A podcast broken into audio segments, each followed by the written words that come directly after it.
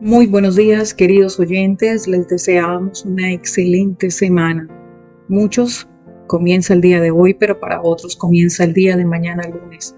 Pero aún así, les deseo lo mejor, muchas bendiciones, que los cielos se abran y lluevan sobre cada uno de ustedes todas las bendiciones hasta que sobren y abunden.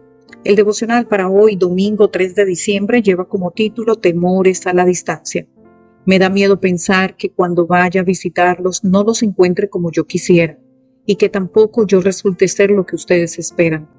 Tengo miedo de encontrarlos peleándose o envidiándose o enojados unos contra otros, o que resulten ser egoístas, chismosos, murmuradores, orgullosos y alborotadores. Segunda de Corintios 12:20. Aunque la mayoría de los cristianos de Corinto habían manifestado arrepentimiento y habían transformado su vida, aún quedaban algunos con conductas desordenadas y que permitían que la influencia pagana de la cultura permeara su fe. Dudaban del apóstol Pablo y ponían en tela de juicio su integridad financiera. Segunda de Corintios 10:2. Siempre habrá quien proyecte sus propias debilidades y faltas en quienes lo rodean. Mantén tu integridad y deja que tus acciones hablen por ti. Pablo enumera ocho de los pecados que mantenían a unos cuantos corintios divididos, no para condenarlos, sino para un padre tierno que se preocupa por el crecimiento espiritual de sus hijos. Las contiendas, envidias, iras, divisiones, maledicencias, murmuraciones, soberbias y desórdenes estaban socavando la hermandad. Algunos lograban con intrigas ocupar los cargos de mayor distinción en la iglesia. Si Pablo escribiera a tu iglesia local, ¿qué pecados describiría? Que nadie engaña a su propia mente en este asunto. Si albergan orgullo, estima propia, amor a la supremacía, vanagloria, ambición, impía, murmuración, descontento, amargura, maledicencia, mentira, engaño, calumnia, Cristo no está habitando en su corazón y es evidente que tiene la mente y el carácter de Satanás, no el de Cristo Jesús, que era manso y humilde de corazón. Los temores de Pablo eran válidos, aunque la mayoría de los miembros de la iglesia cristiana de Corintios se habían arrepentido, un grupo corrompido, por pequeño que sea, puede contaminar el resto. Además, Pablo temía que se repitieran las perturbaciones y humillaciones a las que había sido sujeto en la visita anterior.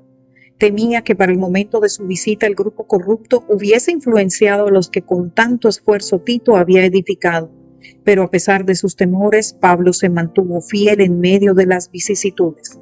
El apóstol Pablo, que había recibido muchas revelaciones del Señor, hizo frente a dificultades provenientes de diversas fuentes y en medio de todos sus conflictos y vicisitudes no perdió su confianza en Dios. ¿De qué manera enriquece este Evangelio el huerto del alma, disponiéndolo para que produzcas los más y mejores frutos?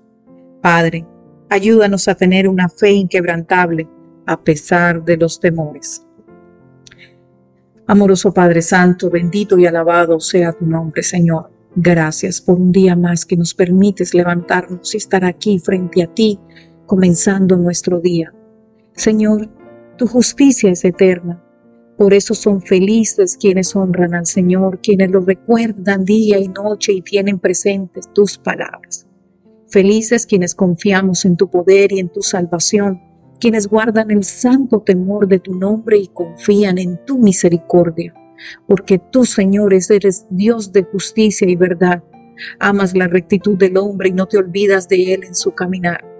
Bendita sea la sabiduría que tú tienes, Señor, y que sabe recompensar al hombre bueno y dar su merecido al mal, que pone todas las cosas bajo la luz de la verdad y que corrige con amor a sus hijos.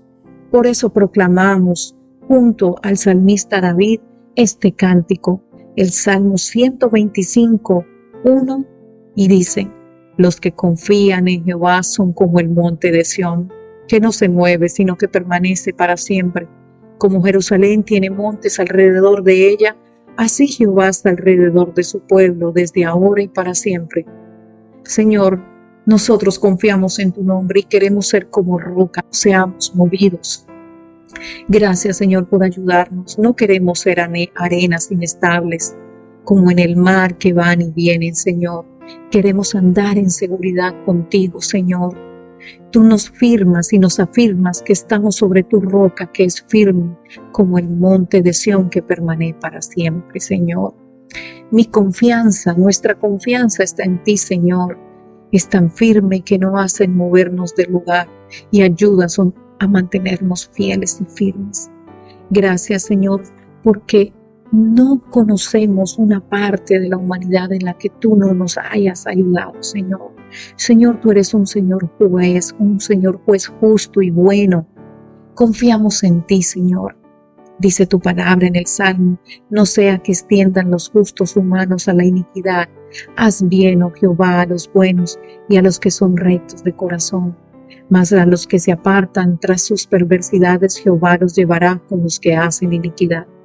Señor, tú nos das la protección porque tú nos has prometido a un pueblo que confía en ti. Ayúdanos, Señor, para poder siempre pedir primero tu camino, pedir tu protección ante cualquier situación. Apártanos, Señor, de cada cosa que pueda estar lastimando, hiriéndonos o tal vez cometiendo, Señor.